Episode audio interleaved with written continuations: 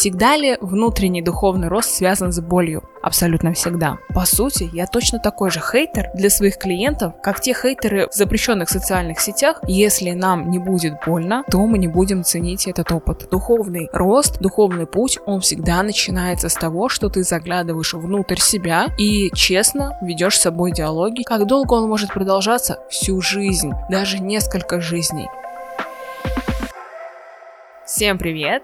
За микрофоном практикующий коуч Алена Смарт, и это четвертый выпуск второго сезона подкаста «К себе на ты». Уже пять лет я помогаю людям обрести внутреннюю опору, побороть синдром самозванца, построить гармоничные отношения с окружающими и, что самое важное, стать главным героем своей жизни.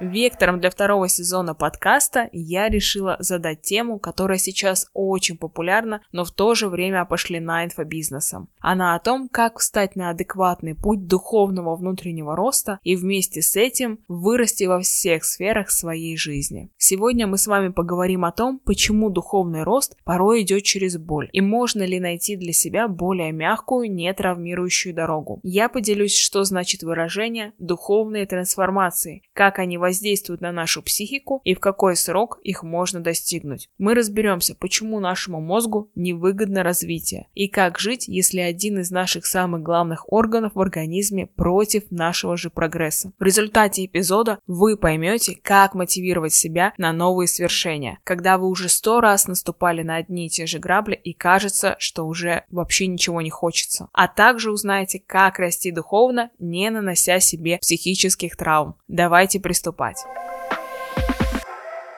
Итак, отвечая на вопрос, что же такое духовная трансформация или духовный рост, как часто мы можем услышать в социальных сетях сейчас, это не что иное, как непрерывный процесс развития человека в течение жизни, а может быть даже нескольких жизней, если уже делать отсылки к реинкарнациям. Как же понять, растете вы духовно или нет? Духовный рост означает, что вы трансформируете свои внутренние качества, которые у вас по рождению были в минусе, то есть недостатки. То, что обычно принято называть своими темными сторонами, своими недостатками или плохими привычками. Чтобы их начать уводить в плюс или развивать, трансформировать, мы должны понять, что мы никогда не избавимся от своих недостатков на 100%. Это признание уже начала духовного роста, когда мы принимаем себя со всеми своими изъянами. Это самое главное для начала духовного роста, каким бы он ни был для вас. И чтобы он он не значил. Если вы не принимаете себя, данность, которая у вас есть по природе, по рождению, по вашей генетике, по вашему складу психическому, по натальной карте, по нумерологическому раскладу матрицы судьбы, все, что вы не принимаете в себе, что вы отрицаете, вы это усиливаете, потому что энергетически вы направляете огромный заряд своего внимания, своей психической энергии на то, чтобы удержать и справиться со своими недостатками, удержать внимание на них. Что же происходит в этот момент. Представьте, что вы визуализируете свое желание, что вы представляете, в каком доме вы живете, где он находится, как вы себя там комфортно или некомфортно чувствуете, как вы его покупаете, как он к вам попадает, как вы его выбираете. Вы наполняете свое желание при визуализации огромным количеством энергии, психической, духовной, ментальной, физической. И когда вы начинаете концентрировать свое внимание на недостатках, вы проделываете ту же самую визуализацию, как с желаниями вы делаете, так же вы поступаете со своими недостатками. И таким образом вы начинаете их усиливать, потому что все ваше внимание зациклено на негативе. И, как говорится, вы притягиваете то, о чем думаете, становитесь тем, что у вас внутри больше всего проявлено. Поэтому духовный рост, духовный путь, он всегда начинается с того, что ты заглядываешь внутрь себя и честно ведешь с собой диалоги, честно отвечаешь себе на вопросы, которые возникают по отношению к себе, и принимаешь все свои качества, все свои достоинства и недостатки, какими бы они ни были, приятными или неприятными. Далее, как же нам трансформировать свои недостатки? Мы должны понять, что что любое качество в себе мы можем усилить, либо наоборот нивелировать. Но мы никогда не можем избавиться от него на совсем. Мы его можем перевести в нейтральное положение, либо же сделать позитивным его. Например, очень часто ко мне на консультации обращаются девушки и юноши, которые зависимы от сильных эмоций, от сильных переживаний так называемые адреналиновые наркоманы. И что же мы делаем, чтобы человек не качался на эмоциональных качелях, допустим, в абьюзивных, токсичных отношениях, которые его разрушают? Мы придумываем альтернативу сильных эмоций. Это экстремальный спорт, который будет безопасен для тела и для психики. Это постоянное путешествие, это какие-то необычные маршруты, это интересные хобби, которыми занимаются и увлекаются не все. Что-то очень уникальное, драйвовое, что постоянно вводит человека в экстаз, эмоциональную дофаминовую качелю, чтобы человек сам себя раскачивал на эти сильные эмоции и наполнялся духовной, психической энергией. Собственно говоря, в таком случае, когда ты живешь насыщенной, полной, яркой жизнью, во-первых, ты таких же встречаешь рядом с собой людей, людей, и отношения выстраиваются по типу соответствия, то есть ты находишь похожего на себя человека, и ты вместе с ним занимаешься каким-то драйвовым хобби, например, и это вас объединяет. Так выстраиваются очень гармоничные отношения. Допустим, у человека находится в минусе самооценка, то есть человек постоянно обесценивает себя и окружающих людей, а также успехи свои и окружающих. Допустим, глядя на чьи-то рилсы, шорты о том, как человек покупает себе машину, дом, сумку дорогую, начинается оценочное суждение, что ему подарили или где-то наскребла. И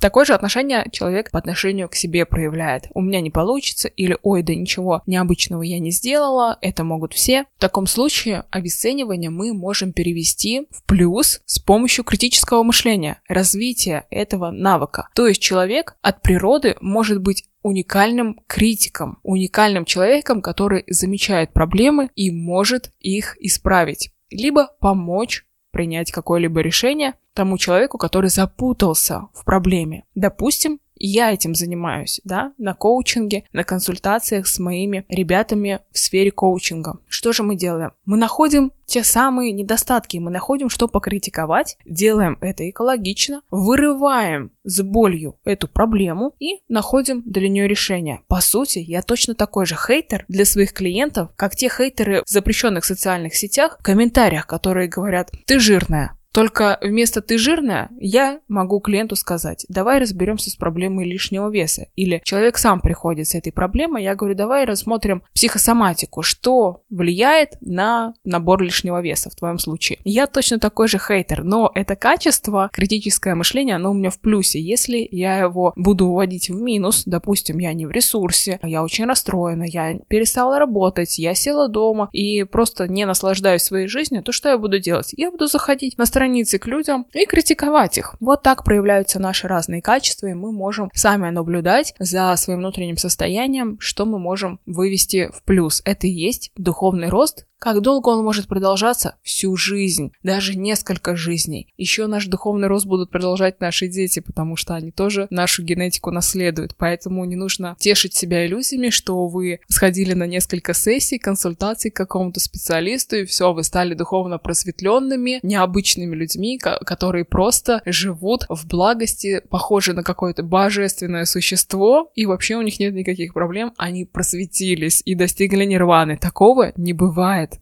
нет таких людей. Даже монахи тибетские, они еще не достигли нирваны, потому что нирвана — это переход в другую форму жизни, а значит смерть. И именно поэтому они тоже испытывают негативные эмоции. Они тоже какают, они тоже плачут, они тоже говорят слово на букву «Б», когда ударяются пальцем. Я уже не держала свечку, не знаю, э, правда это или нет, но они испытывают такие же эмоции, как и мы, все люди.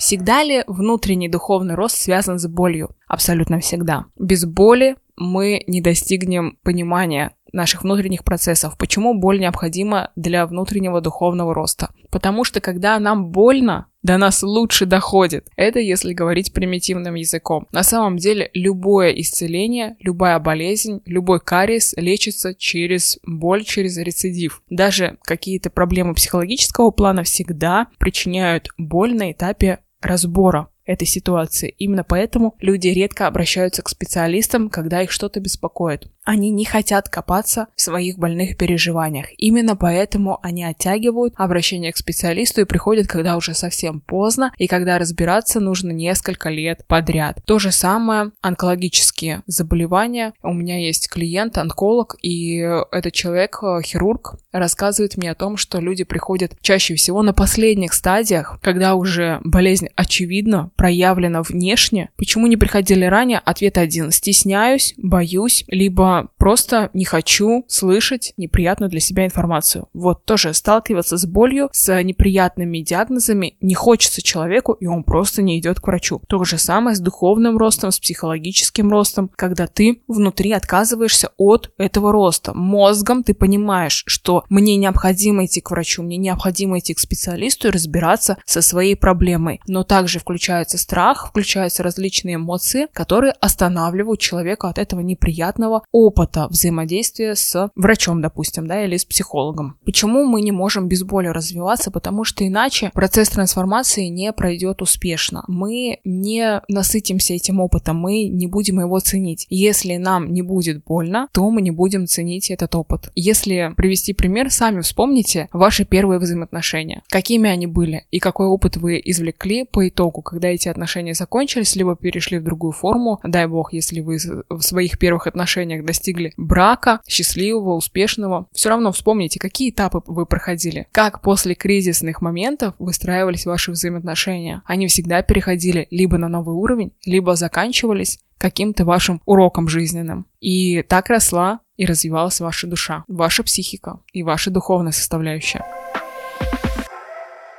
Как же обмануть свой мозг, и если он не хочет развиваться, заставить его с помощью мотивации? Я уже привела в начале нашего подкаста пример с визуализацией желаемого, когда вы начинаете наполнять энергией психической свое желание. То же самое можете проделать с любой своей целью, как раз на своей новогодней мастер-группе, где мы с девочками ставим цели на новый 2024 год, мы проделываем практику мотивации. Именно на ней мы наполняем свое желание, цель психической энергией, то есть мы обманываем мозг мы ему показываем не путь, который будет, естественно, тернистый к любой цели, непростой. Мы показываем ему красивую картинку. В принципе, как делают все инфопредприниматели в запрещенной социальной сети, показывают вам красивую картинку, и вы покупаете все, что они предложат вам. Ваш мозг может это сделать. Вы должны просто применить к нему некоторые маркетинговые уловки. Покажите ему картинку, как будет выглядеть ваша жизнь, как вы будете себя чувствовать, если вы это сделаете, если вы пройдете этот тернистый путь. И, конечно, подкрепите свой мозг обещанием, что вы себе дадите, как вы себя подкрепите, какую вы сделаете награду для себя, когда цель будет достигнута.